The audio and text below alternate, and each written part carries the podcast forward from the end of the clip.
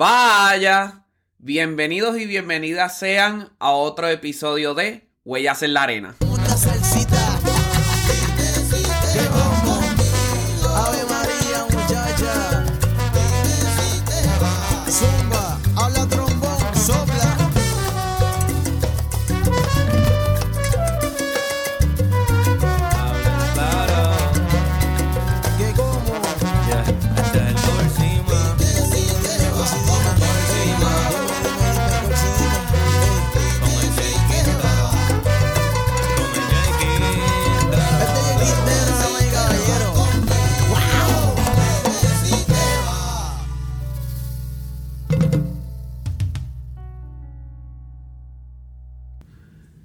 Entrevista de hoy tendremos con nosotros a la flautista, coordinadora de eventos y educadora, muñeca Cecilia Torres Rivera.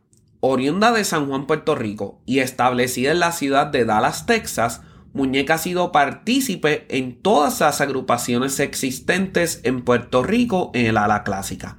Desde tocar con bandas y orquestas como la Banda de Conciertos de Puerto Rico y la Orquesta Filarmónica Arturo Somoano hasta haber sido parte del equipo de organizadores de eventos de la organización sin fines de lucro Culturarte. Muñeca posee un bachillerato en música con concentración en ejecución de flauta en el Conservatorio de Música de Puerto Rico y una maestría en Administración de las Artes de la Universidad del Turabo.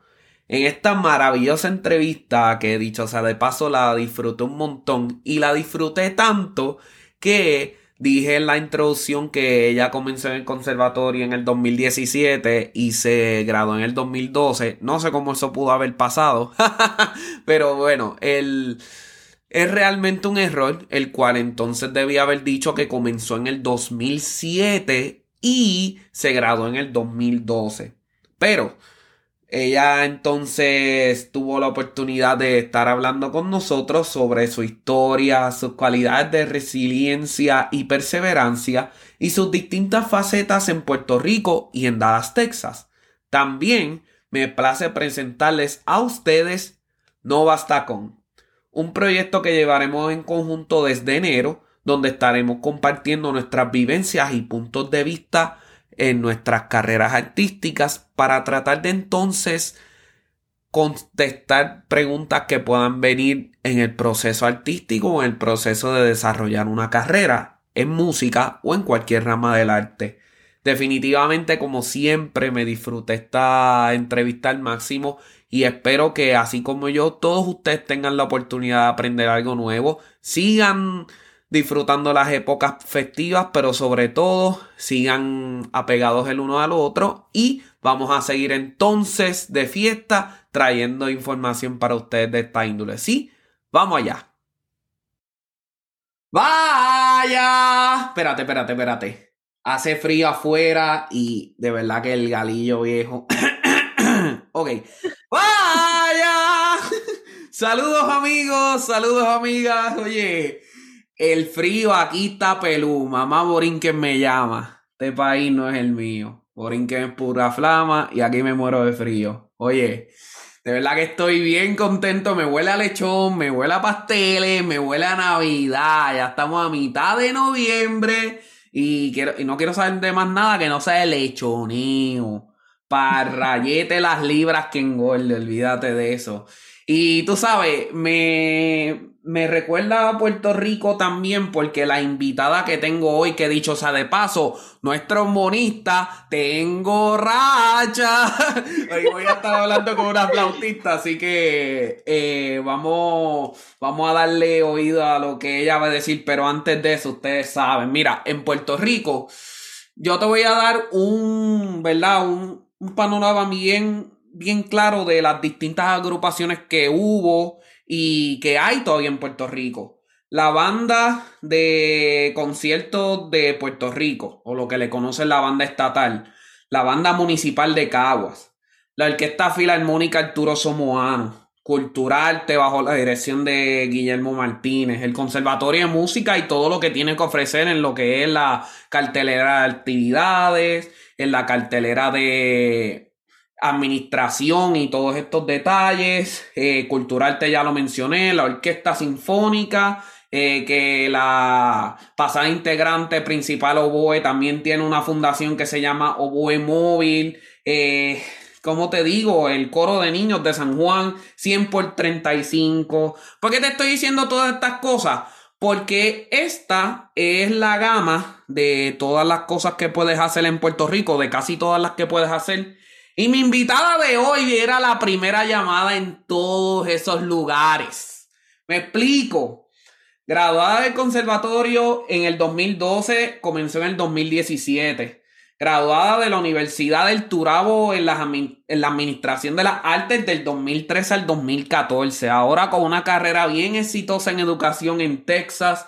De verdad que esta persona hizo de todo. Ella, o sea, si tú quieres saber cómo se menea el cobre en Puerto Rico, esta es la persona que tú tienes que escuchar. Así que sin más preámbulo, vamos a hablar con esta joya, con este diamante que dicho sea de paso, si yo pudiera tener el DeLorean del que hablo mucho, y voy 10 años para atrás, sería tener una relación más apegada con ella porque tremenda persona que sin más preámbulos viene muñeca Cecilia Torres Rivera. ¿Qué está pasando?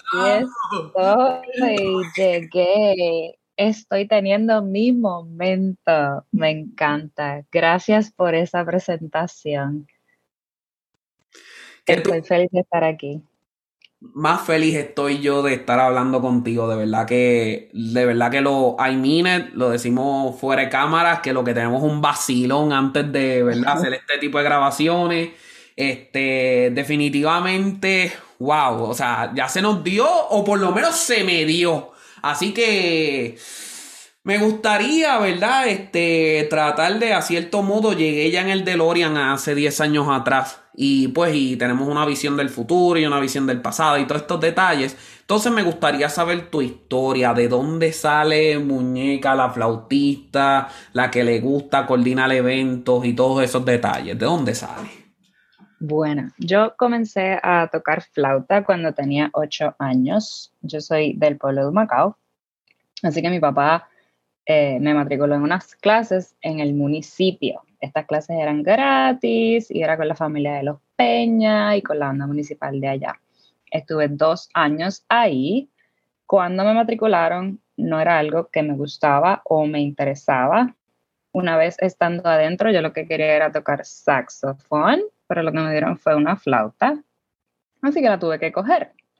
Luego los Peñas se mueven al pueblo de las piedras y entonces mi mamá me matricula en la Escuela Libre de Música de Humacao.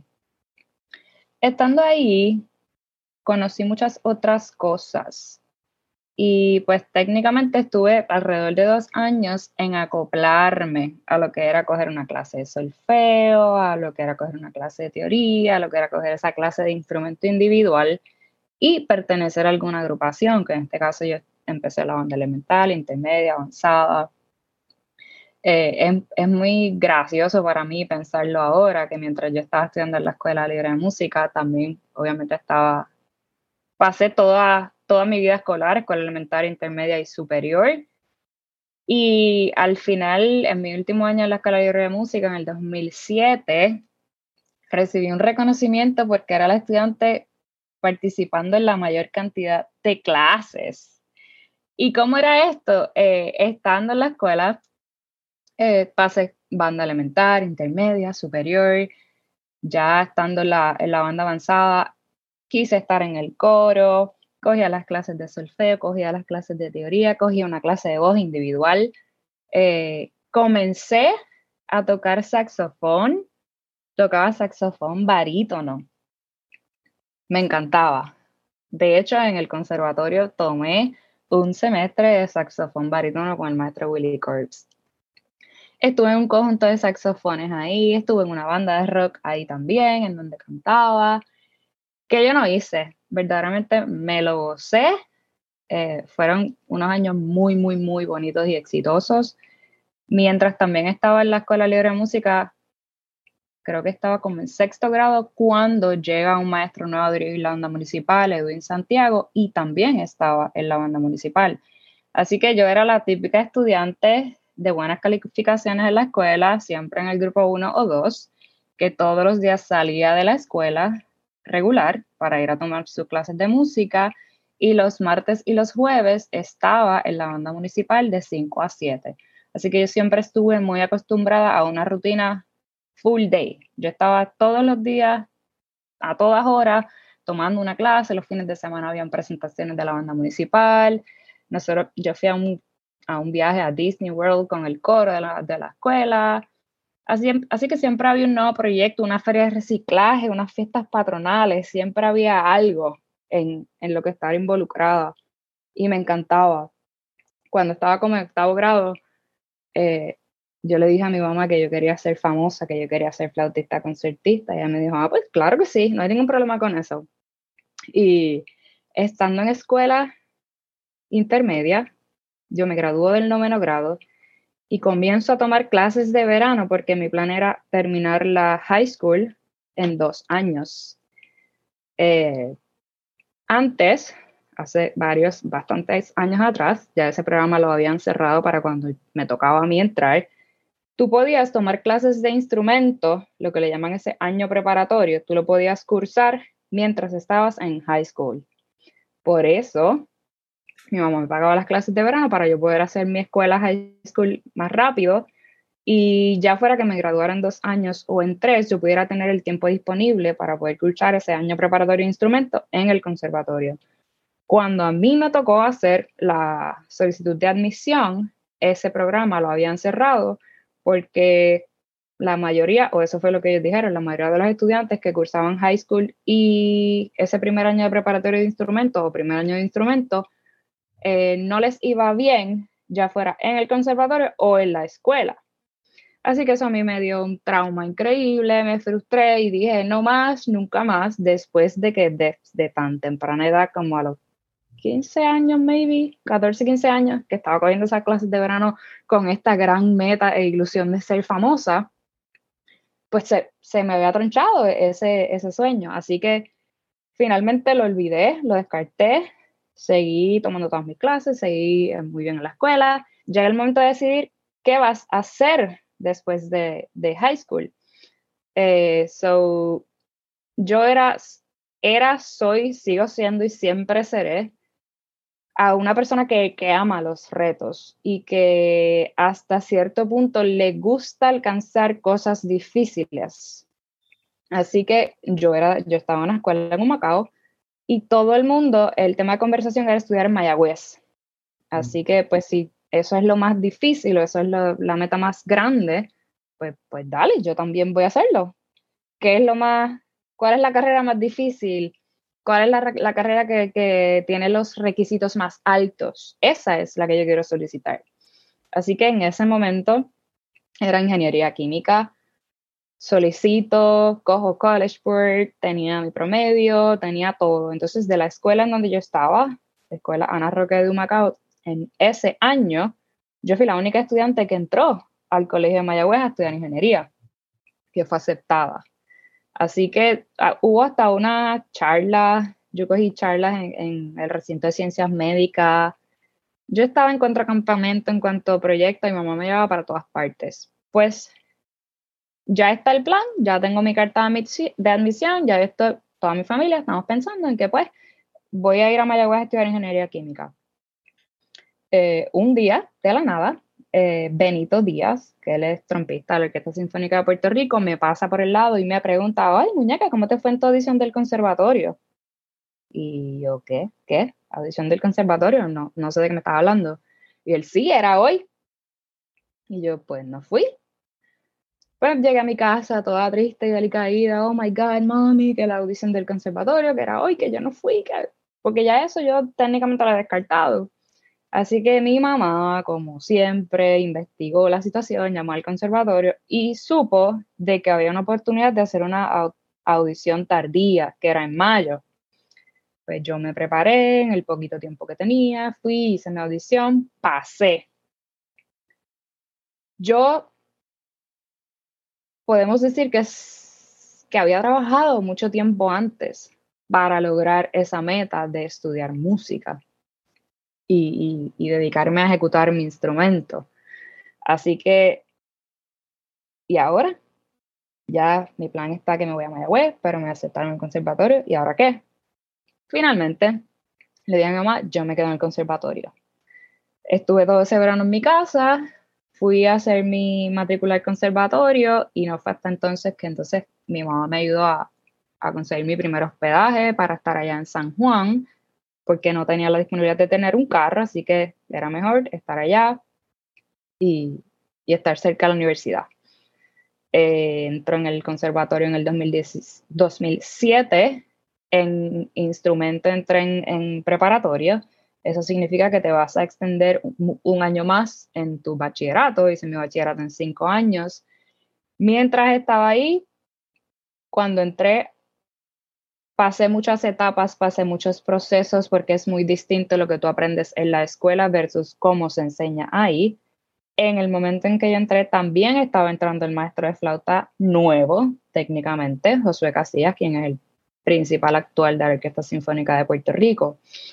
Eh, y siempre, siempre, siempre estuve muy pendiente a lo que hacían los estudiantes que estaban en años siguientes al que yo estaba. Ahí fue que conocí sobre los campamentos de verano que se hacían fuera del país. Así que ya desde que yo entré, ya yo tenía como meta que era algo que yo tenía que hacer, porque eso es lo que hacen los virtuosos, porque eso es lo que hacen los que están bien duros.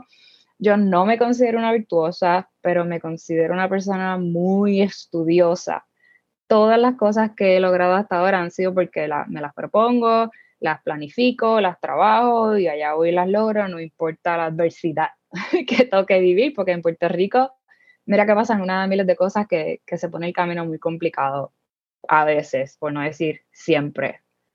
Eh, ya en mi segundo año de, universidad eh, fui a mis primeros dos campamentos, fui a Simone Summer Music Festival en Tennessee, estuve en Skidmore Institute en New Jersey y ahí ya yo tenía 19, 20 años, fue que tuve mi primera experiencia de ver el mundo Mm, musical fuera de la isla.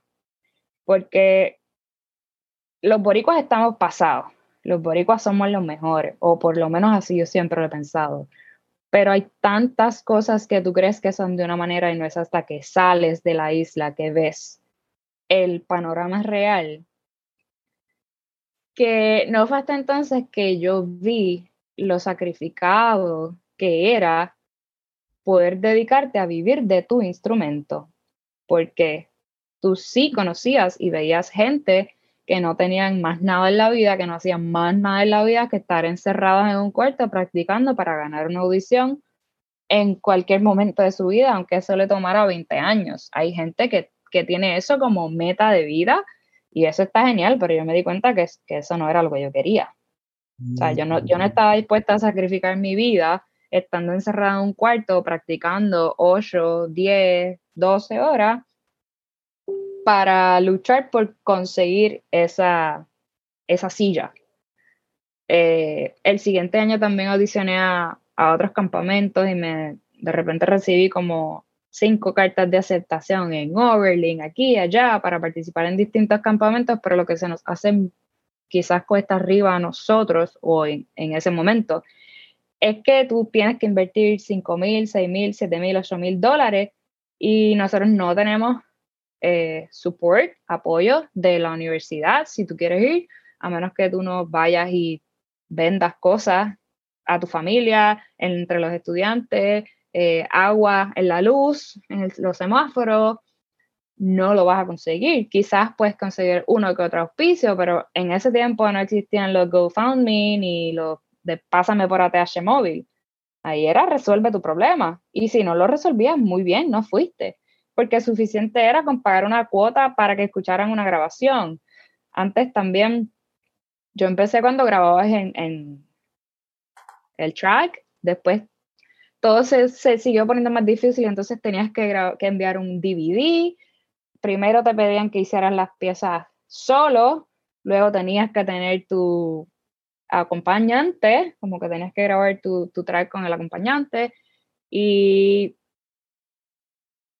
fue arduo, fue retante, fue interesante, pero todos los, todos los años se, alcanzaba una, una meta distinta.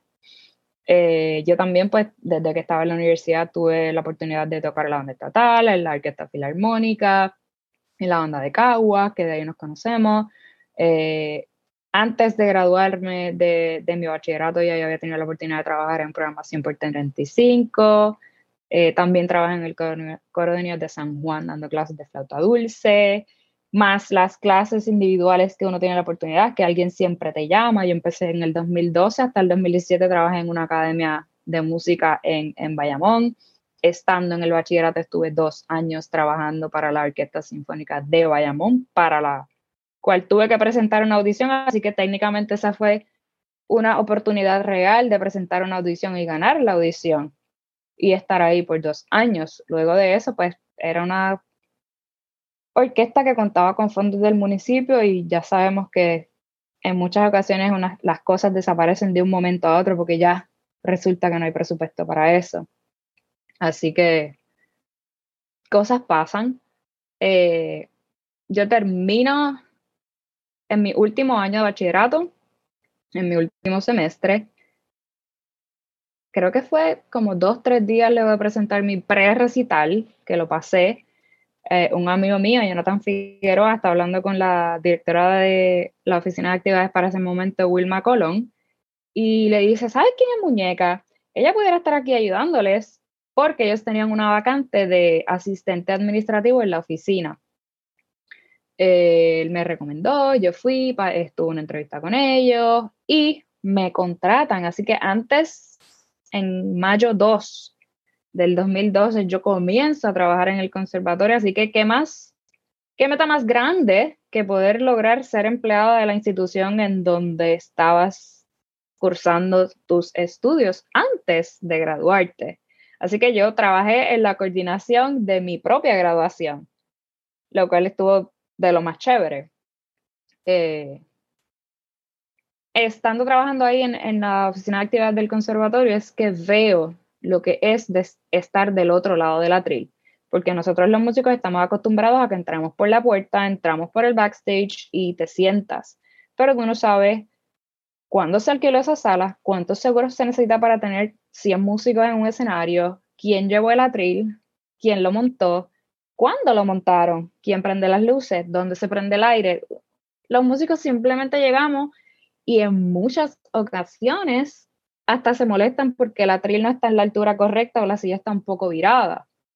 Pero hay un, todo un, staff, todo un team detrás de, ese momento en el cual tú llegas, abres tu case, sacas tu instrumento y, y, vamos al soundcheck o vamos a lo que venimos, al, concierto.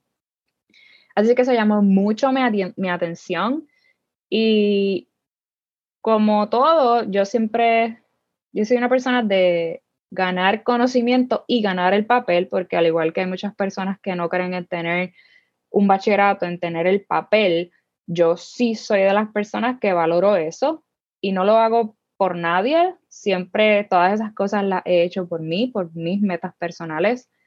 Así que yo dije, pues yo, quiero aprender más sobre esto porque no es lo mismo verlo o resolver a tu tener un conocimiento real de lo que se trata trabajar eh, como coordinadora de eventos o, en producciones musicales. Así que ahí es que he decidido eh, comenzar la maestría. Comienzo mi maestría en enero del 2013 en Administración de las Artes en la Universidad del Turabo en Gurabo. Pasa el tiempo y a mí me dan la oportunidad entonces de moverme a trabajar en la recepción del conservatorio. Así que mientras yo estudiaba mi maestría, tenía mi full time, mi trabajo a tiempo completo como recepcionista de la universidad. Fue una experiencia súper bonita, tuve el placer de, de poder interactuar con la facultad, con administración, con los estudiantes y estar siempre ahí. Yo no lo sabía mientras lo vivía, pero yo era la persona más feliz del mundo porque tenía la oportunidad de permanecer en esa burbuja. Esa burbuja que en algún momento se rompió y dejó de ser. Pero mientras yo estaba ahí, yo era la persona más, más, más feliz del mundo. Eh, pude terminar mi maestría, que de hecho o sea, te puedo hacer una y mil historias de cómo tuve que llegar desde Miramar hasta Gurabo en Pong. O sea, alguien me ayudaba porque yo no tenía mi propio carro, yo no tenía autotransportación para llegar hasta allá. Es un eh, viaje de media hora, 30 minutos, 45 minutos, depende de cómo esté el, tránsito. Eh, pero lo logré, supe estar 24 horas sin dormir y supe hacer muchas cosas para poder resolver, terminar mis trabajos y, poder asistir presencialmente, porque no, tampoco existía la magia que existe ahora de hacer estudios online, estudios en línea, desde la comunidad de tu hogar. Eh, y una vez adquiero mi, mi título de mi maestría, entonces es que entro a trabajar a la oficina de actividades del conservatorio formalmente como coordinadora de actividades. Ahí estuve trabajando del 2015 al 2017. También los dos años más felices de mi vida en donde si me tocaba entrar a las 6 de la mañana allí estaba y en donde si me tocaba estar a las 12 de la noche allí estaba. Y siempre fue algo que me, que me hizo feliz, que retó mi intelecto, que, que me mantuvo viva. Y por lo cual yo siempre me dije y, y dije y compartí y creo en que yo vivo con ese mantra de que no hay mejor coordinadora que yo, que, que también soy músico. Así que yo sé lo que pasa desde el lado del músico y también sé lo que pasa y todo lo que incluye y, en lo que se tiene que incurrir para montar un evento, porque es, eso es algo que tampoco se enseña y, hoy día no se le inculca al músico mientras está estudiando de que no es llegar abrir ese case y ponerte a tocar.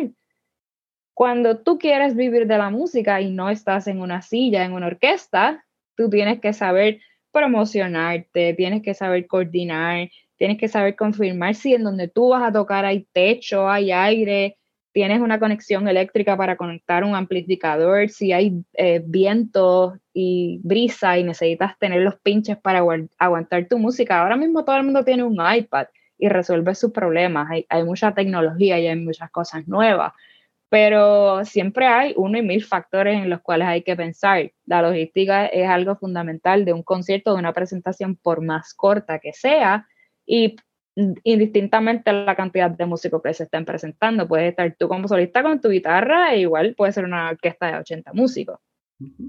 Eh, ¿Y qué más te puedo decir? Ya he hablado mucho, por favor, háblame. No. Este, este, espacio es para ti, eso, eso, eso olvídate. Eh, mira, lo que a mí me está bien curioso es esto. Eh, eh, tenía la ética de trabajo duro, ¿verdad? Tenías la ética de del hambre, o sea, como que tengo el hambre de lograr estas cosas, tengo el hambre de lograr estas otras. Y definitivamente, como dijimos en la introducción y como subrayaste de manera extraordinaria. Tuviste la oportunidad de trabajar con casi todas, si no con todas las entidades de música clásica y no clásica de Puerto Rico en ese sentido. Eh, pero como que mientras iba evolucionando la, ¿verdad? la historia, se convierte de un hambre a tener miles de preguntas, tener curiosidad, cómo esto funciona, cómo aquello funciona, cómo lo otro funciona y el prepararte para poder afrontar esos aspectos. ¿En qué punto llegó esa curiosidad? Es algo bien particular porque no es algo en lo que tú piensas cuando estás del lado del atril en donde eres músico. No fue hasta que estuve trabajando en el conservatorio, en mi primera oportunidad de trabajo allí, que vi toda la logística que, se requiere, todo el conocimiento que se requiere. A mí me falta muchísimo conocimiento técnico, porque yo sé aprender una consola, yo sé conectar un, micrófono, pero es, es, mucho más que eso. A veces en Puerto Rico tú ves que hay tres en el staff trabajando y tú no tienes idea, la gente no tiene idea de todas las cosas que, que esas tres personas tienen que hacer.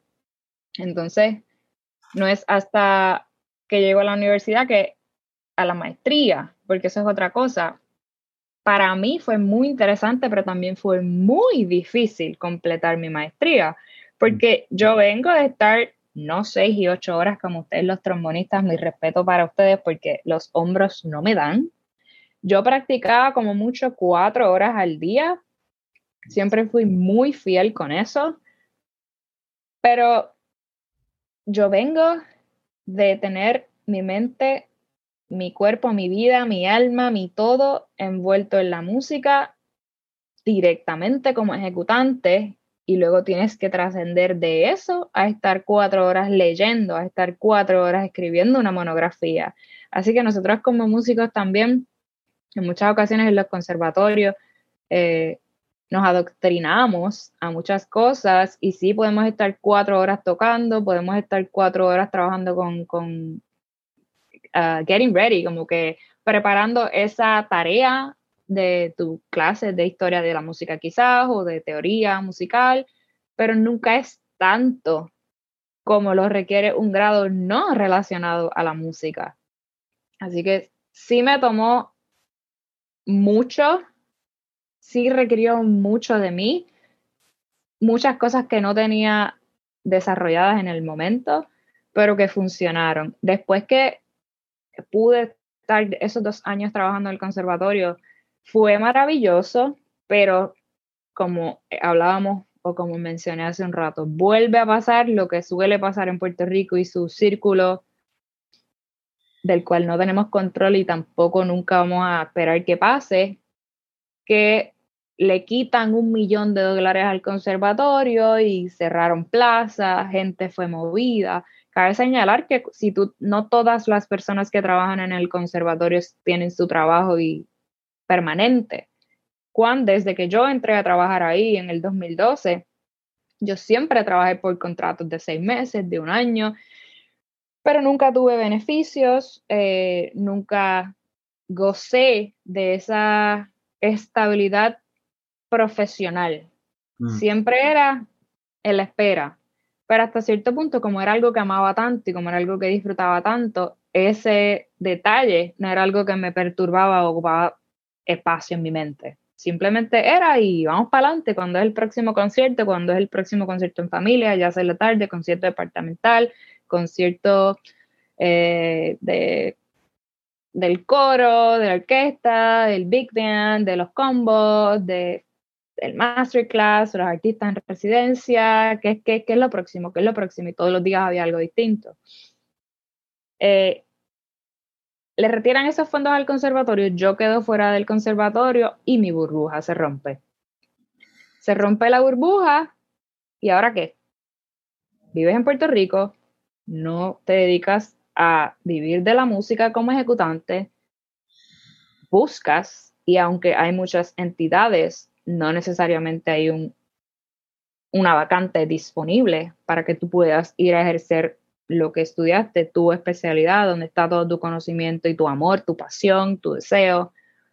Así que técnicamente yo tuve que buscar un trabajo en lo que fuera, porque ya estamos en un punto en que tenemos que pagar nuestras, nuestras responsabilidades, la renta, el agua, la luz, el celular, el internet, en, en mi caso el préstamo estudiantil.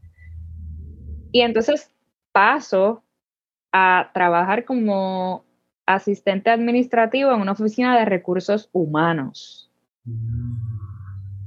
Tuve ese trabajo, me aceptaron el trabajo por la entrevista que hice y porque poseía una maestría, pero otra cosa muy particular que pasa en Puerto Rico y en realidad pasa en todas partes del mundo es que la persona que estudia música no es respetada o apreciada como un profesional.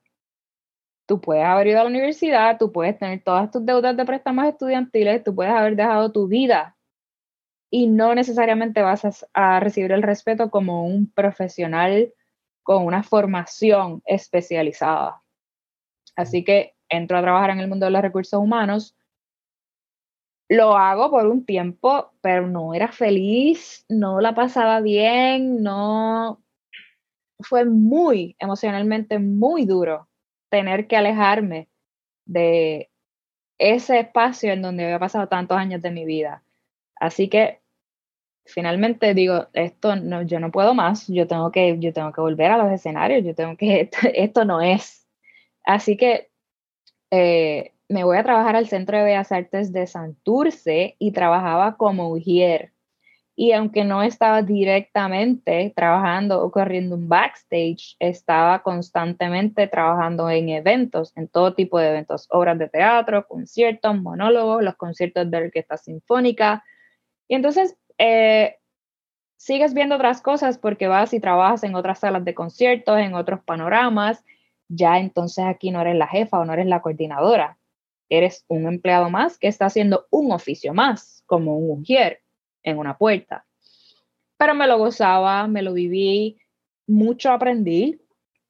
Gracias a eso entonces pude tener la, oportunidad de trabajar con, la doctora Frances Colón en Oboe Móvil y con Víctor Maldonado en la, con la Orquesta Filarmónica de Puerto Rico. Trabajé varios proyectos con ellos, varios conciertos y técnicamente sentí que volví a vivir y, y fui muy feliz por haber tenido la oportunidad de trabajar en, entidades tan importantes en la isla, porque como tú mencionas, yo he estado en todas partes. O sea, yo he tenido la oportunidad de estar con el Conservatorio, con la Sinfónica, con Francis Colón, con Filarmónica de Puerto Rico, con el Centro de Bellas Artes y, y sigues conociendo gente, sigues expandiendo tus contactos, sigues eh, experimentando otras experiencias. Así que es ahí que a mí me recomiendan para trabajar en Culturarte Puerto Rico, que es una fundación sin fin de lucro, una organización que se dedica a particularmente eh, coordinar conciertos con cantantes de ópera o cantantes de música clásica. Así que este es otro nuevo mundo para mí porque mi conocimiento es eh, como instrumentista y con eh, orquesta sinfónica, entonces ahora estoy trabajando directamente con repertorio vocal, con ópera, eh, con arias, con, todo, todo ese otro lado del cual yo no tenía necesariamente experiencia. Eh, así que trabajé con Cultura Arte, pude conocer magníficos artistas internacionales, cosas a las cuales no había estado expuesta anteriormente y entonces ves cómo cada vez, depende de la entidad que esté trabajando un evento, puede ser inmenso, porque entonces ahora estás trabajando con seguridad, con estacionamiento, con alquiler, con seguro, con tu staff técnico. Es uno y mil detalles. Estás todo el tiempo conversando con los manejadores de estos artistas que no, puede que ni tan siquiera vivan en los Estados Unidos. Eh, y el, campo, la visión, la experiencia se sigue abriendo, se sigue expandiendo y fue increíble. Finalmente, lo que me pasaba en todas las ocasiones, tienes un trabajo, tienes dos, tienes hasta tres. Yo llegué un momento a tener tres part-time simultáneamente. No tienes vacaciones, no tienes plan médico, no tienes overtime, no tienes nada. Entonces, ¿Cómo vas a formar una familia? ¿Cómo vas a sentir, cuándo vas a, sentir o alcanzar esa seguridad emocional, profesional? ¿Cuándo es que entonces vas a poder comprarte una casa o, el sueño que tengas? Porque estás todo el tiempo pendiente de un hilo. ¿Y ahora qué? ¿Y mañana qué? ¿Y cuando se acabe este contrato qué? ¿Y después que pasen estas producciones qué? Y todo va a depender de cómo corre el año fiscal. Y, todos los boricuas sabemos lo difícil que, puede ser este, este tipo de situación. Para el tiempo en que estuve trabajando en recursos humanos también estaba el asunto de la nueva ley de reforma laboral que hay en el país. Y fue siempre fue muy muy retante pero yo siempre di lo mejor de mí. Eh, y tengo mucha gente linda y, y muchas buenas relaciones en todas partes que con el paso de los años tú vas conociéndolos y vas guardando esos teléfonos y el día que estás en un camerino necesitando una plancha para poder eh, tener el traje de la cantante listo, puedes llamar a alguien que te ayude. Cuando necesitas conseguir un estacionamiento para un vehículo oficial, eh, cinco minutos antes tienes alguien que te ayude y, y, yo creo que las relaciones es algo muy, muy fundamental y más en la isla que, que somos tan poquitos y que, y que todo el mundo te conoce, todo el mundo te puede conocer y puedes ser muy famoso por las cosas fabulosas que hagas, pero tu reputación puede morir en cualquier momento. es, es, retante, verdaderamente es retante eh, guardar un nombre y, y tener una buena reputación, indistintamente a lo que te dediques dentro de la rama del arte y la música en Puerto Rico. Sí, necesitas hacer 10 cosas gigantes para que te den una oportunidad, pero necesitas cagarle una vez para que no te consideren 10. y, y, cuidado, o sea, es, eh, yo me llamo muñeca, perdóname. Yo sé de una sola persona en Puerto Rico que se llama muñeca, pero una muñeca flautista o una muñeca que vive en San Juan o una muñeca que trabaje en el ambiente de la música clásica, yo no conozco a otra Así que es mucho más difícil. Ten cuidado porque es que donde sea que metas las patas, lo que sea que hagas mal, no te preocupes que todo el mundo lo va a saber. Todo el mundo lo va a saber. wow, mm, no es que es cierto, es cierto. Mira, me, me llama la atención que has traído mucho, se rompió la burbuja. Y estaba aquí y se rompió la burbuja. Y estaba allá y se rompió la burbuja. Eh, creo que esa oportunidad, además de haber sido traumática, porque me imagino que fue bien traumática en muchas ocasiones. Durísimo. Te llevó también a una transformación, ya sea obligada o ya sea porque así lo quisiste. Y en todos esos detalles, eh, dentro de esos momentos donde se explotó la burbuja en tantas ocasiones, ¿cuál fue la mayor lección que aprendiste en el proceso? Bueno, yo lo que te pudiera decir es que si pudiera volver el tiempo, o si pudiera darle el consejo a la muñeca de hace 10 años, o si pudiera darle un consejo a cualquier persona ahora mismo, es que no te quedes en el mismo lugar, no te amarres a ese lugar, no te amarres a esa gente, no te amarres a esa profesión, no te amarres, sal vive, experimenta, no te quedes ahí. Yo estudié ahí, trabajé ahí, pasé, ascendí, viví, aprendí, eh, sufrí, me pasó todo. Pero como todo es, tenía todos mis huevos en la misma canasta, cuando dejé de tener la canasta, sentí que no tenía nada. Mm. Entonces, por eso o sea, yo creo que, algo muy importante es que si, si eres de Ponce, ve y estudia en San Juan.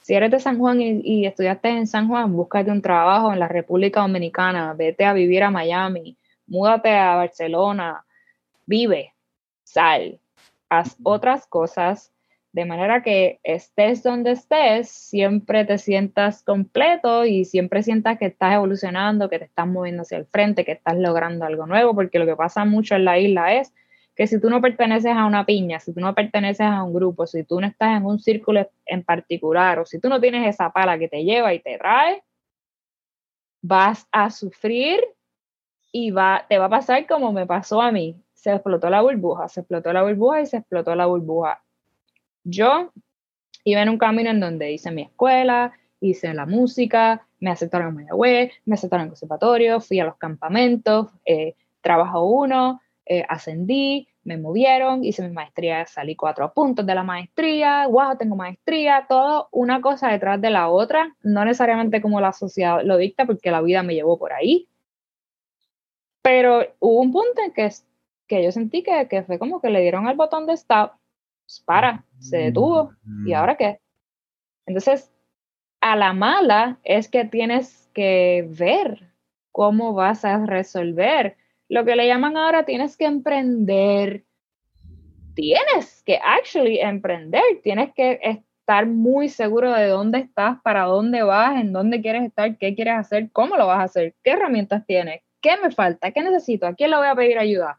Son muchas cosas pero cuando siempre te mantienes en un mismo círculo, con una misma gente, en un mismo lugar, el día que tu burbuja se rompe, ¿qué vas a hacer? Mm, mm. Así que, como, como he conversado contigo anteriormente, y, una de mis frases favoritas, no basta con tener un bachillerato, tener una maestría, tener un trabajo, no basta con vivir en Puerto Rico, no basta con dedicarte a tu sueño, porque sabemos, siempre hemos dicho que tienes carro, pero no tienes trabajo. Tienes trabajo y tienes carro, pero no tienes esposo. Tienes esposo, tienes hijo, tienes salud, pero tienes que vivir en la diáspora y no tienes la felicidad de vivir en tu isla con tu calor rico. Siempre, si lo que tienes por aquí te va a faltar por allá, nunca hay tal cosa como, como una vida perfecta, con un ambiente perfecto y con todos esos detalles a la perfección. Pero entonces te tienes que exponer al cambio, te tienes que exponer a tener y no tener para que puedas valorar y entender muchas cosas y para poder ir desarrollando tus herramientas, porque al fin y al cabo vives por ti. Vas a llegar a donde tú quieras llegar, vas a lograr lo que tú creas que puedes lograr y para lo que tú trabajes.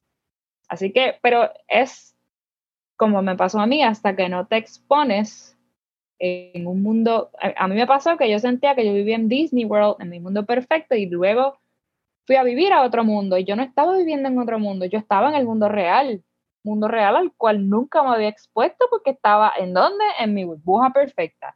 Así que si me tocara decirle a la muñeca de hace 10 años, algo sería, montate en un avión y vete, vete lejos, vive en otra cultura, conoce a otra gente, practica otras cosas, y eh, desaprende muchas cosas y no te quedes en el comfort zone, no te quedes en ese lugar cómodo, perfecto, ideal, que tiene todos esos elementos para ser feliz, porque la felicidad es relativa. Yo creo que la felicidad es relativa también, porque yo he logrado encontrar la felicidad en donde nunca imaginé, tenerla. Yo no vivo en Puerto Rico actualmente, yo vivo en Dallas, yo vivo en Texas, yo vivo en los Estados Unidos. El clima, la temperatura actual está a 54 grados y yo soy una persona sumamente sensible al frío. Pues no tengo el clima que quiero, pero soy sumamente feliz aquí. Tengo mi vida profesional aquí, tengo mi esposo aquí, tengo mi apartamento y tengo muchas nuevas metas y oportunidades que sé que están al alcance de mi mano, para las cuales ya comencé a trabajar y trabajo todos los días y tengo un nuevo plan y una nueva meta diariamente. Mm. Lo que sea, soportar un grado más de frío, poder vestirme y ponerme todos los layers, todas las capas de ropa más rápido, ¿sabes? Siempre tenemos, siempre debemos tener una meta. Yo tengo una meta diaria, un to-do list diario. Es, es como mi, mi moto, mi, mi, cómo vivo mi día a día. Mm, definitivamente. Vivir y desaprender y tener otras metas. Pudiera pensar y pudiera inferir, porque es la palabra correcta, que cuando comenzaste a vivir fue que entonces se abrieron otras eh, dimensiones y otras posibilidades y otras, ¿verdad? Opiniones en ese sentido me hacen llevarte a preguntarte esto. Si no estás en la comodidad de contestarlo, decimos que no y vamos hacia adelante porque la pregunta puede ser un poco fuerte. Ok, tú entiendes que en la burbuja que estuviste en Puerto Rico se explotó y se fue a otros lares. Es como es porque es una gran institución la cual no es apoyada por el gobierno y entonces ellos tienen que hacer de tripas corazones para hacerla seguir funcionando o es que es una entidad tan llena de caca generacional que no importa cuántas cosas buenas puedan llegar, siempre va a ser el mismo miendero. la número dos es la correcta. Esa es la correcta. Son muchas cosas, o sea, la institución es, mágica, es bella, tiene muchas cosas que no existen en otras partes, pero a la misma vez carecen de tanto que, que eso puede llevar a, a, los estudiantes o, o a las personas que, que, consideren ese lugar su burbuja, su casa, su entorno, su lugar, a, a carecer de mucho, de experiencias, de conocimiento, de oportunidades, de aprecio, porque entonces nadie dijo que estudiar en el conservatorio fue fácil. Nadie dijo que todos los campamentos que yo solicité los solicité yo. A mí nadie me dijo, ven, ven aquí, vente, yo te ayudo, vamos a hacer. Porque ahora hay un estudio de grabación. Pero antes yo tenía que entrar a un cubículo y hacer las cosas y pagar mis solicitudes y hacerlo todo. Así que sí está llena de gente maravillosa, de músicos maravillosos, de, de, de wow, porque de verdad que como puertorriqueño, wow. Pero ¿quién te guía? ¿Quién te ayuda? A la misma vez es, tienes dos vertientes.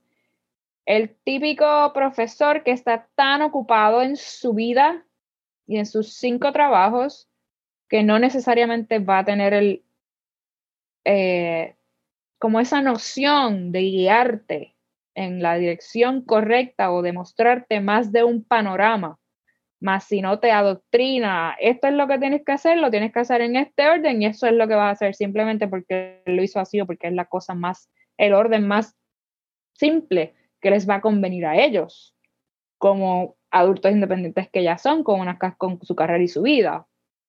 Eh, ¿Qué te puedo decir? hay, hay muchas cosas ahí, eso es un nicho bien, bien particular que se trata de abrir y sigue, sigue habiendo la, el conflicto de que el, el, de performance, el de ejecución musical tiene mayor capacidad en el instrumento que el que estudia educación musical y que estudiamos música clásica y tenemos todo un gran departamento de jazz y música caribeña, pero eso es, aquellos, aquellos de allá del departamento de jazz. Así que es una burbuja que también tiene muchas pequeñas burbujas adentro, porque unos no se relacionan con los otros. Y eso también puede que se torne un poco complicado estando adentro. Mm. Interesante, ¿no? definitivamente bien interesante. O sea, wow, o sea, yo eh, tienes toda la razón. O sea, no, no voy a decir que no, porque realmente tienes toda la razón. Y ahora que estás en Texas, y que estás en la rama de educación también, en el área de Texas, con niños de escuela elemental, si no me equivoco. Eh, ahora que estás viendo esta vida desde este punto de vista, por decirlo de esa manera, ¿tienes alguna, en este momento, ¿tienes alguna cosa que tú entiendes que todavía falta por explorar musicalmente hablando?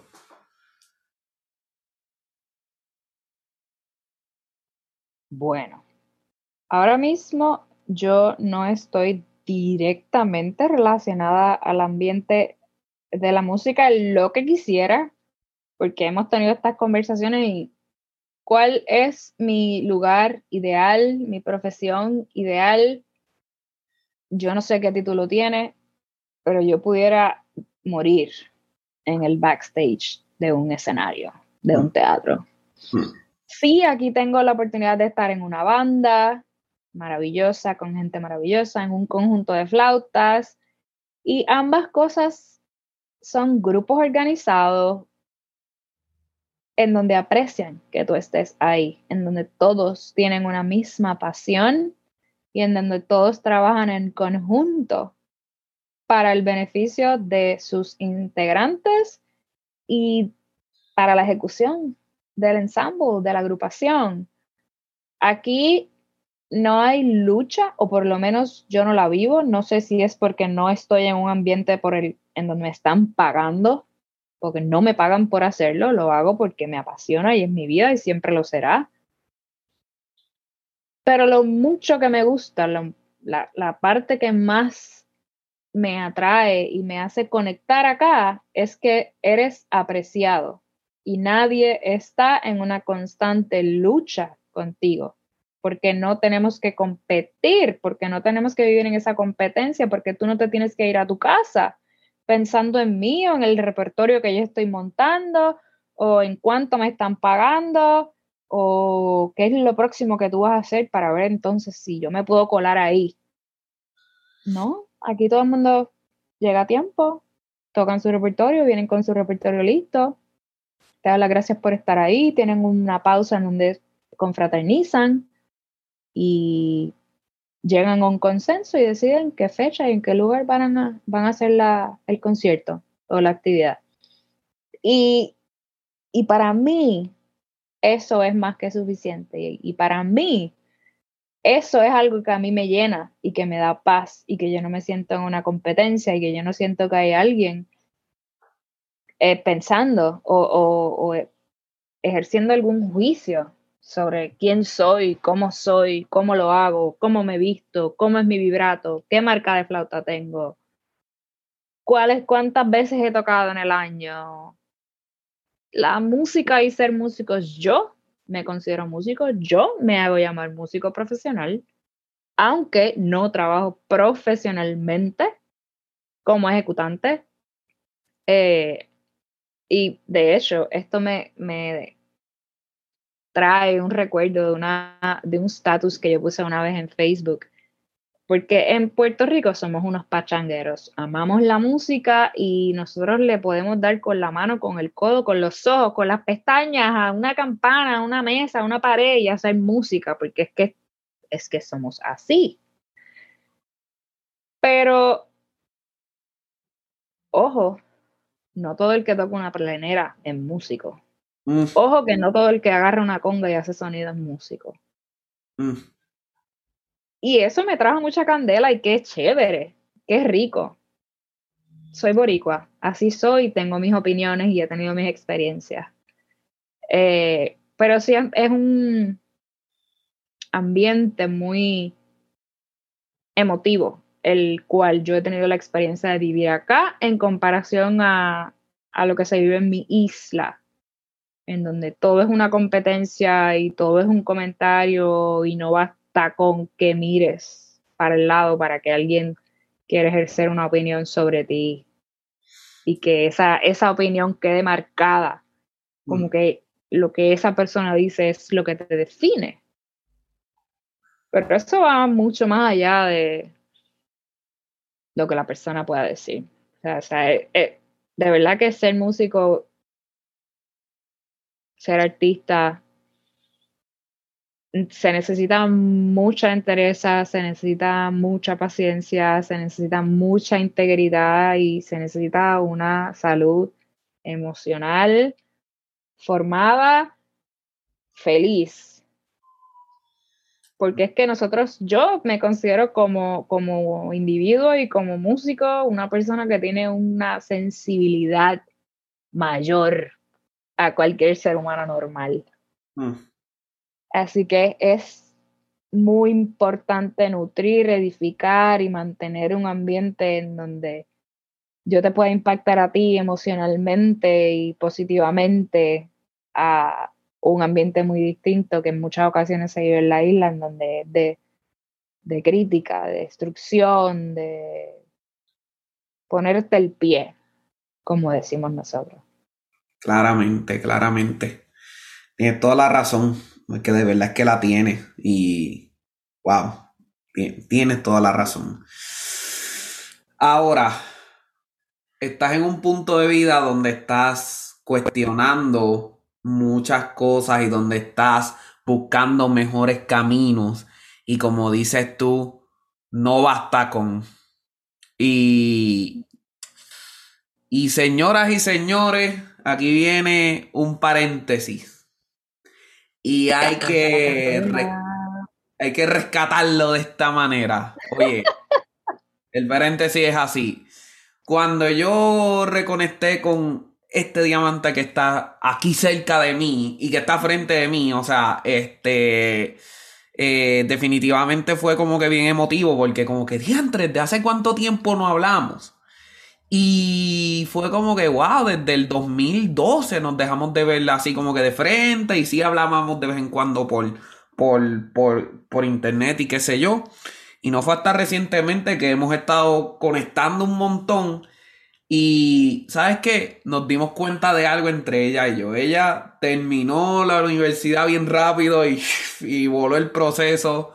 Yo me tardé, eh, como dicen en Puerto Rico, me tardé con cojones. Y este, eh, a mí me tomó ocho años en terminar mi bachillerato. Este, obviamente dimos el, montón de tumbos. Ella siguió, el tumbo es, eh, estuvimos de lado a lado. Y mientras ella sí, Los tropiezos, los tropiezos. Los tropiezos. Mientras ella tropezaba básicamente en la misma burbuja, pues yo tropecé fuera de esa burbuja, haciendo otras cosas que no tenían que ver con música.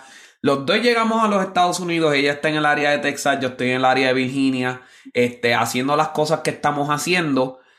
Y a pesar de que tenemos vidas bien parecidas cuando veníamos creciendo y bien distintas cuando estuvimos en la universidad, llegamos a este mismo punto ambos de, ¿verdad? De cuestionarnos todo y no basta con, y no basta con esto y no basta con lo otro y las, y las peleas que se forman dentro de ese proceso. ¿Y sabes qué? Los queremos hacer partícipes a ustedes. Comenzando en enero, eh, la fecha la damos un poco más hacia adelante. Eh, comenzando en enero, vamos, me uno a esta gran persona a hacer el, el podcast llamado No Basta con.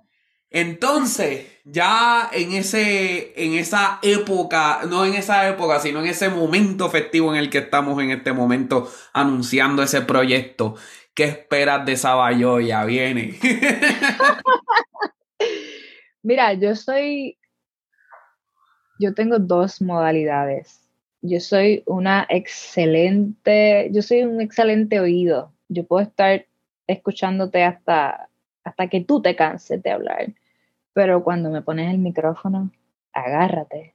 Agárrate porque no me voy a callar y voy a tener mucho, mucho que decir, porque de la misma manera que puedo tomar una pausa, dar un espacio, escuchar, absorber, observar, voy a poder crear mis opiniones y, y tener un punto de vista objetivo y subjetivo sobre muchas de las cosas que, que nos pasan y que pasan en el ambiente de la música y que pasa en esta, en esta profesión, ya sea como educador, como ejecutante o como cualquier persona que haya tenido una formación directa, te hayas graduado o no de un grado académico en música. Hmm. Eh, ¿Tú crees que hay, que hay que dejarlo claro a la gente que nos está escuchando? ¿Tú crees que el programa sea topa changuito? Es que te agárrate. Si le vas a dar play al podcast, yo espero que te agarres. Agárrate fuerte. Y, espera, mira a ver. Y cuando escuches, si te ofende o si toca algún botón o provoca alguna sensibilidad, pues, pues eres bienvenido a continuar escuchando. Y si no puedes aguantar la presión, pues, pues, go ahead. Busca el próximo podcast sin mencionar nombres, pero si te pica, te rasca.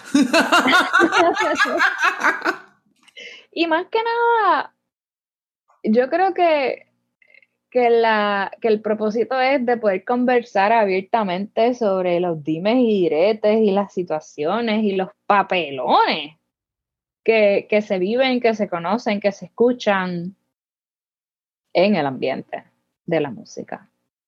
En y fuera de Puerto Rico. Definitivamente. en y fuera de Puerto Rico, porque hay mucho de qué hablar, definitivamente. Ay, Dios mío. O sea, es que, es que sí, o sea, viene, venimos en enero, venimos duro y definitivamente es que yo esté, que, que, está, que lo están viendo, o sea, y del montón de cosas que no hemos hablado, porque no, no hemos tocado tu transformación, porque señoras y señores, hubo también una transformación física por la cual ella se sometió también. Este, venimos hablando, vamos a hablar de todo, pero antes de dejar eso para el podcast, porque no lo quiero dejar para el podcast, lo quiero tocar un poquito ahora. Vamos a hablar de ese, de, ¿verdad? De ¿Qué elementos te llevaron? O sea, obviamente una historia de superación, este, lograste perder más de 60 libras en, ese proceso.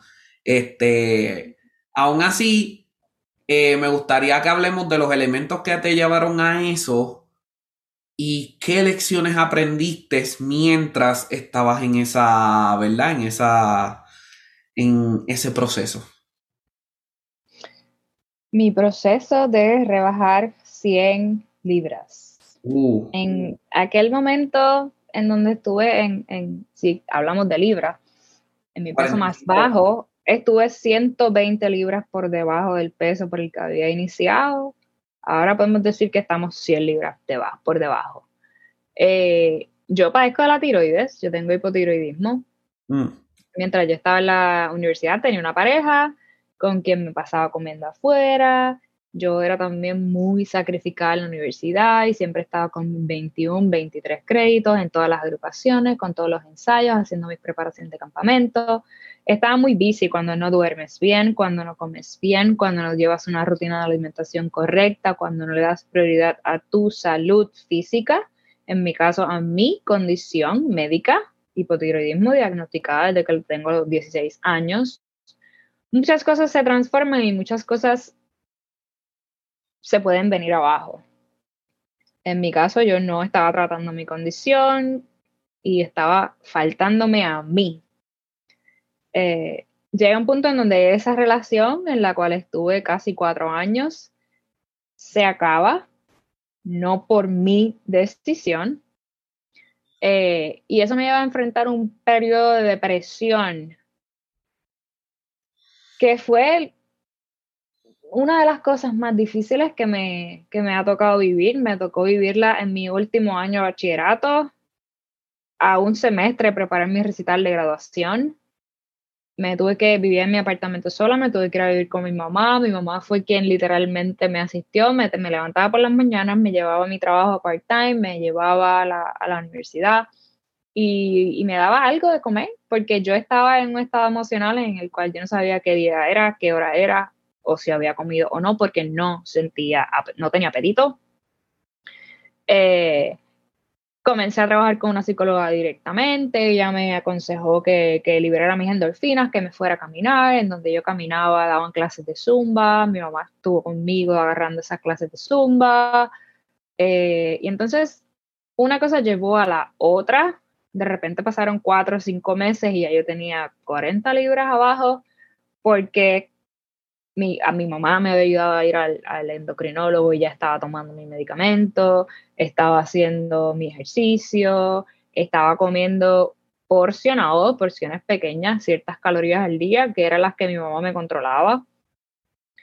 Y que técnicamente yo no pasé esa, transición, que es la peor para muchas personas con las cuales he tenido la oportunidad de hablar sobre este tema, de cuando tú te comes una combinación de arroz chino de Puerto Rico, donde tienes cinco cucharadas de arroz, dos libras de carne, un montón de grasa, de sodio, de sal, y te comes todo eso en una comida, y en una comida te comiste 2.000 calorías y tienes un food coma terrible, eh, a comerte una porción mínima de comida. Así que esa transición yo no la sentí porque cuando la viví, mi cuerpo y mi mente no estaban, no estaban haciendo esa conexión, yo simplemente comía porque tenía que comer por lo menos tres veces al día.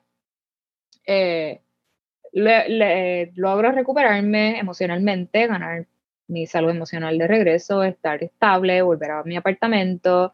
Entonces, como vi los cambios de pérdida de peso, eh, pérdida de pulgadas en el cuerpo, me estaba, yo me sentía nueva, yo era una nueva persona, emocionalmente estaba en mi, en mi momento. Eh, tomé entonces la decisión de dejar los refrescos, de continuar con los ejercicios, de mantener esa alimentación a la cual ya, había, me había acostumbrado. Me, me tomó tiempo, porque no podemos decir que como mucha gente yo hice esto en nueve meses, no, a mí me tomó uno, dos años en llevar, yo pesaba 286 libras o venir de 286 libras a 164 libras. En salud, estando saludable, no fue a través de ninguna operación, no fue a través de ninguna dieta estricta ni de, ninguna restricción, inyección o pastilla rara, todo fue dentro de un proceso natural. Eh, y viví, viví muchos cambios emocionales y muchos cambios físicos y fueron unas transiciones muy especiales pero que me han llevado a, lo que soy hoy y que siempre digo que yo, yo tenía 21 años en esa época, que existe la muñeca antes de los 21 y la muñeca después de los 21 años. Mm, mm. Y también habrá una muñeca de, de, o sea, también habrá una muñeca ahora en los 31. Tengo 32 y hay otra la muñeca gringa, la americana, la que vive fuera de la isla, sí. Mm. Estamos, estamos ganando esa otra, ese otro escalón. vamos como escalando peldaños y yendo de una, de una cosa a la otra y a la otra. Es como, como yo te decía, yo no, tú has entrevistado en cada episodio a, a personas fenomenales, espectaculares, a profesionales, a gente que se dedica a esto. Yo no te puedo decir hoy que yo me dedico a ejecutar mi instrumento y, que pago mis deudas con eso. Ahora mismo estoy eh, trabajando en, en, la rama de la educación, que en Puerto Rico trabajé en academias, di clases, pero no estaba completamente involucrada en, en la educación como tal, como lo estoy ahora. Y redescubriéndome y descubriendo la vida en un nuevo lugar, eh, con una nueva cultura, con una nueva cultura de interacción con las personas, porque estoy en un lugar multicultural en donde sí hay muchos hispanos, pero hay muchas otras razas, y en acostumbrarme a el sistema americano de trabajo en el ambiente profesional, que de hecho me encanta y no hay nada mejor para mí que me den los buenos días y que me den las gracias, porque mm. eso es algo que en Puerto Rico no pasa. Mm. Nosotros somos bien chéveres y somos unos pariseros y de verdad que somos gente de un corazón impecable, incalculable y sincero, pero las condiciones nos llevan a un estado de estrés, de depresión, de ansiedad, que nos nubla nos nula a nosotros mismos y no nos damos cuenta. Así que estar acá y que alguien te dé los buenos días, que te den las gracias, que aprecien que estás ahí, que aprecien tu conocimiento y todo lo que tienes para aportar, pues es algo que en mi caso me está haciendo renacer. Yo mm. siento que estoy naciendo otra vez en, en este nuevo ambiente. No, no, definitivamente. Y sabe, este, al final del día, esta casa, ¿verdad? Este podcast. Eh, definitivamente yo invito personas que no importa en qué punto de la vida estén, las admiro demasiado, de verdad. Y te admiro mucho y, y, de verdad, de verdad que aprecio tu amistad, aprecio todo, todo lo que has hecho en tu vida, porque después de todo, yo aprendí en el proceso y lo dije en uno de los capítulos pasados, puedes botar tu instrumento a la basura y los que te quieren de verdad te siguen queriendo. Tú sigues teniendo las mismas cualidades y tú sigues siendo la muñeca que yo conocí y con todos esos sueños y con toda esa hambre. Y de verdad que estoy bien orgulloso de tenerte aquí conmigo y, y vamos para adelante, hasta vamos a hacer un poco más queremos. Pero al mismo tiempo sé que el tiempo nos traiciona, ya, este, ¿verdad? Llegaste del tropicaleo en Puerto Rico hace unos días atrás y, ¿verdad? Este, eh, la depravación de sueño es real. Eh, es real. Descansa y todos estos detalles. Pero no me quiero ir sin ya tú sabes, metiéndole el mangú a estas preguntas rápidas o el mofongo, que a veces, ¿verdad?, se tornan de rápidas a filosóficas, pero que se chave, este es mi estilo. Si no te gusta, apaga el televisor, ¿sabes? so, este, sé que en Texas has tenido la oportunidad de, eh, de visitar cerveceras y de verdad de, estar en este, en este juego de cervezas, vinos y todos estos detalles. A este momento, ¿hay alguna bebida favorita que tengas en ese sentido?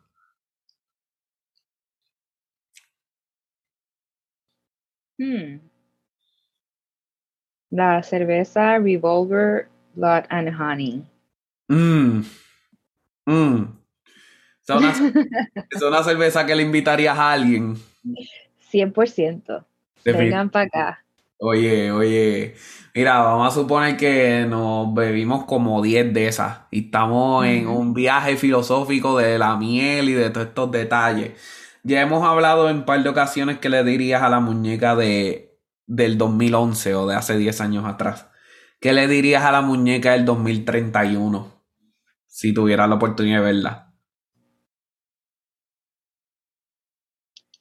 Bájale dos. Bájale dos. Bájale dos. Ese es actually el nombre de uno de mis podcasts favoritos. Bájale dos. Yo siempre estoy en alta yo siempre estoy en alta, yo siempre estoy pensando en algo, yo siempre estoy haciendo algo, yo tengo que tener mi mente, mi cuerpo, mi espíritu, mi salud, mi vida, todo ocupado. Mm. Me cuesta mucho parar, parar y, sentarme y he tenido que aprender lo que es agarrarse un break, cogerse un nap, ver una serie en televisión, porque todas esas cosas antes a mí me parecían una pérdida de tiempo Pensaba que mm. estaba perdiendo mi vida, que, me estaba quedando atrás. Así que sigo viviendo de la misma manera. Tengo una madurez distinta, tengo una visión distinta, pero, pero todavía mi esposo me dice, pero, pero, no salga, pero no vaya, pero hazlo mañana. Mm. Y tuviste tú un episodio aquí de, de procrastinar. Yo no considero que soy una persona que procrastina sino simplemente soy una persona, de vez en cuando lo hago, todos lo hacemos, pero yo me siento útil, funcional y completa cuando tengo la agenda llena, cuando tengo muchos proyectos, cuando estoy trabajando en más de una cosa a la vez.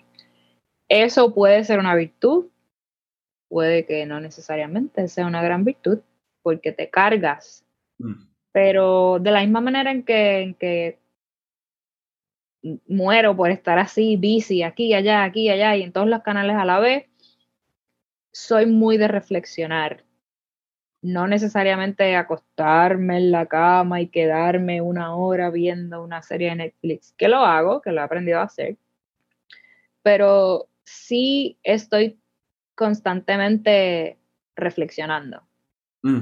Así que creo que, que, al momento de reflexionar eso es lo que me vuelve a centrar y me ayuda a bajarle dos. Pero siempre yo le bajo dos después de una, de una racha de estar dándole hasta morir.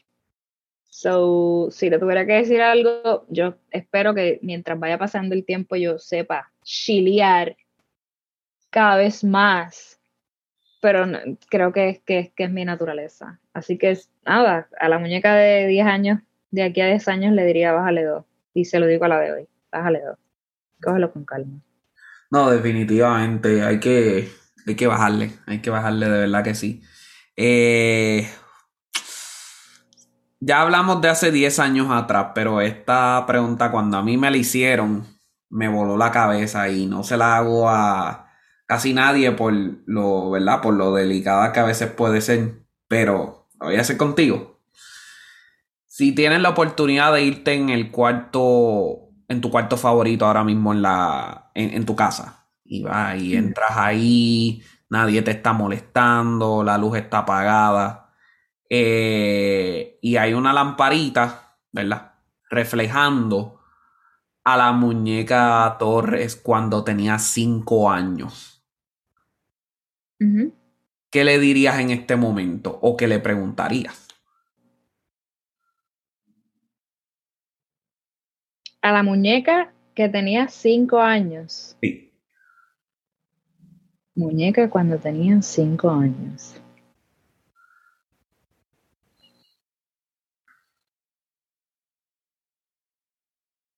Nunca pares de soñar.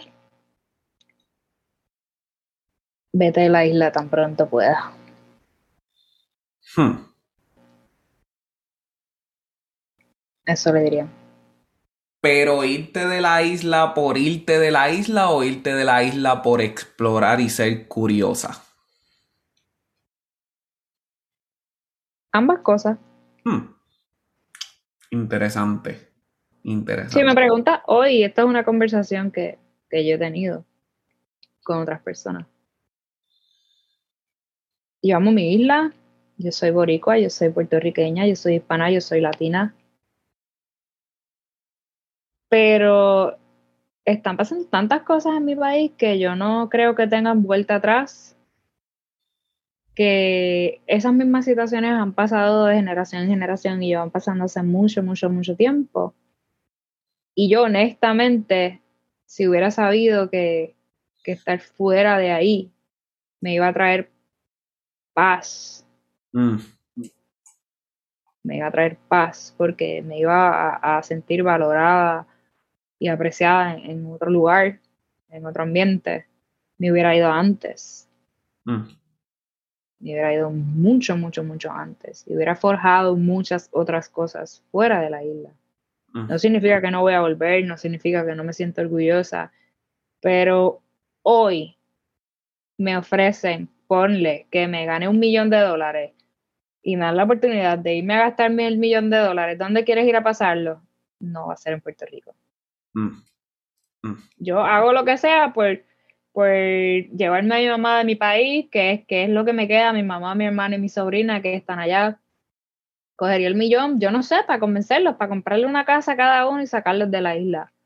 Pero no, no sería ir a la playa en Puerto Rico y gastar mi millón ahí. Mm, entiendo.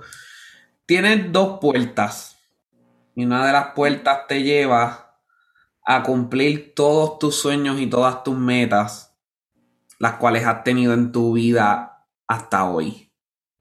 Y tienes otra puerta que quizás en el ámbito profesional va a ser un poco incierta, aún así te va a proveer la vida más plena que te has imaginado. ¿Cuál de las dos escogerías? ¿La puerta de las experiencias vividas o la puerta de lo desconocido? La, eh, exacto, las experiencias vividas y que todo lo que has contado aquí se va a hacer realidad. Pero entonces la otra es tener una vida plena, ser, ser plena, vivir, vivir. Pero va a ser un poco incierto en el sentido es que sí, o sea, vas a tener tu casa, vas a tener lo que la vida te pide. Pero profesionalmente es un poco incierto a dónde te irías. Me iría con la incertidumbre porque es lo que vivo hoy día. Yo mm. me fui de mi país.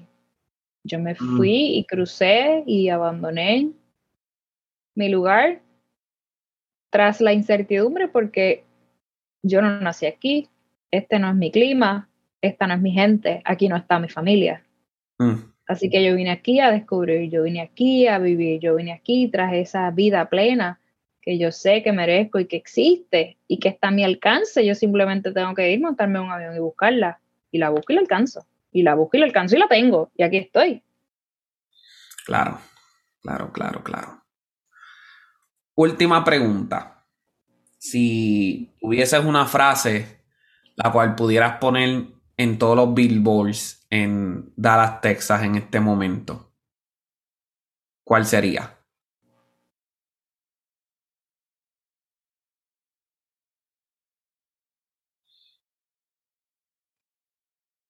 Es que es clichosa, o sea, pudiera ser be kind, cosa que no somos en, Puerto Rico por la situación, no todo el mundo ve, no todo el mundo entiende la magnitud de dar los buenos días y dar las gracias.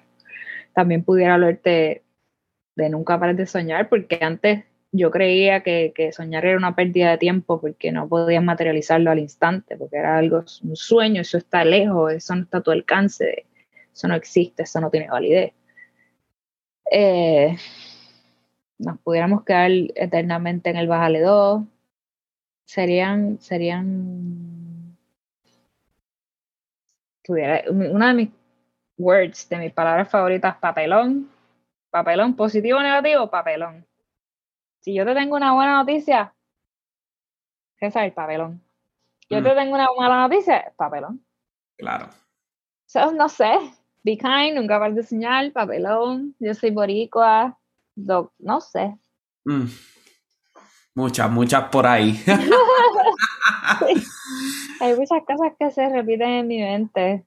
O simplemente no basta con. No basta con.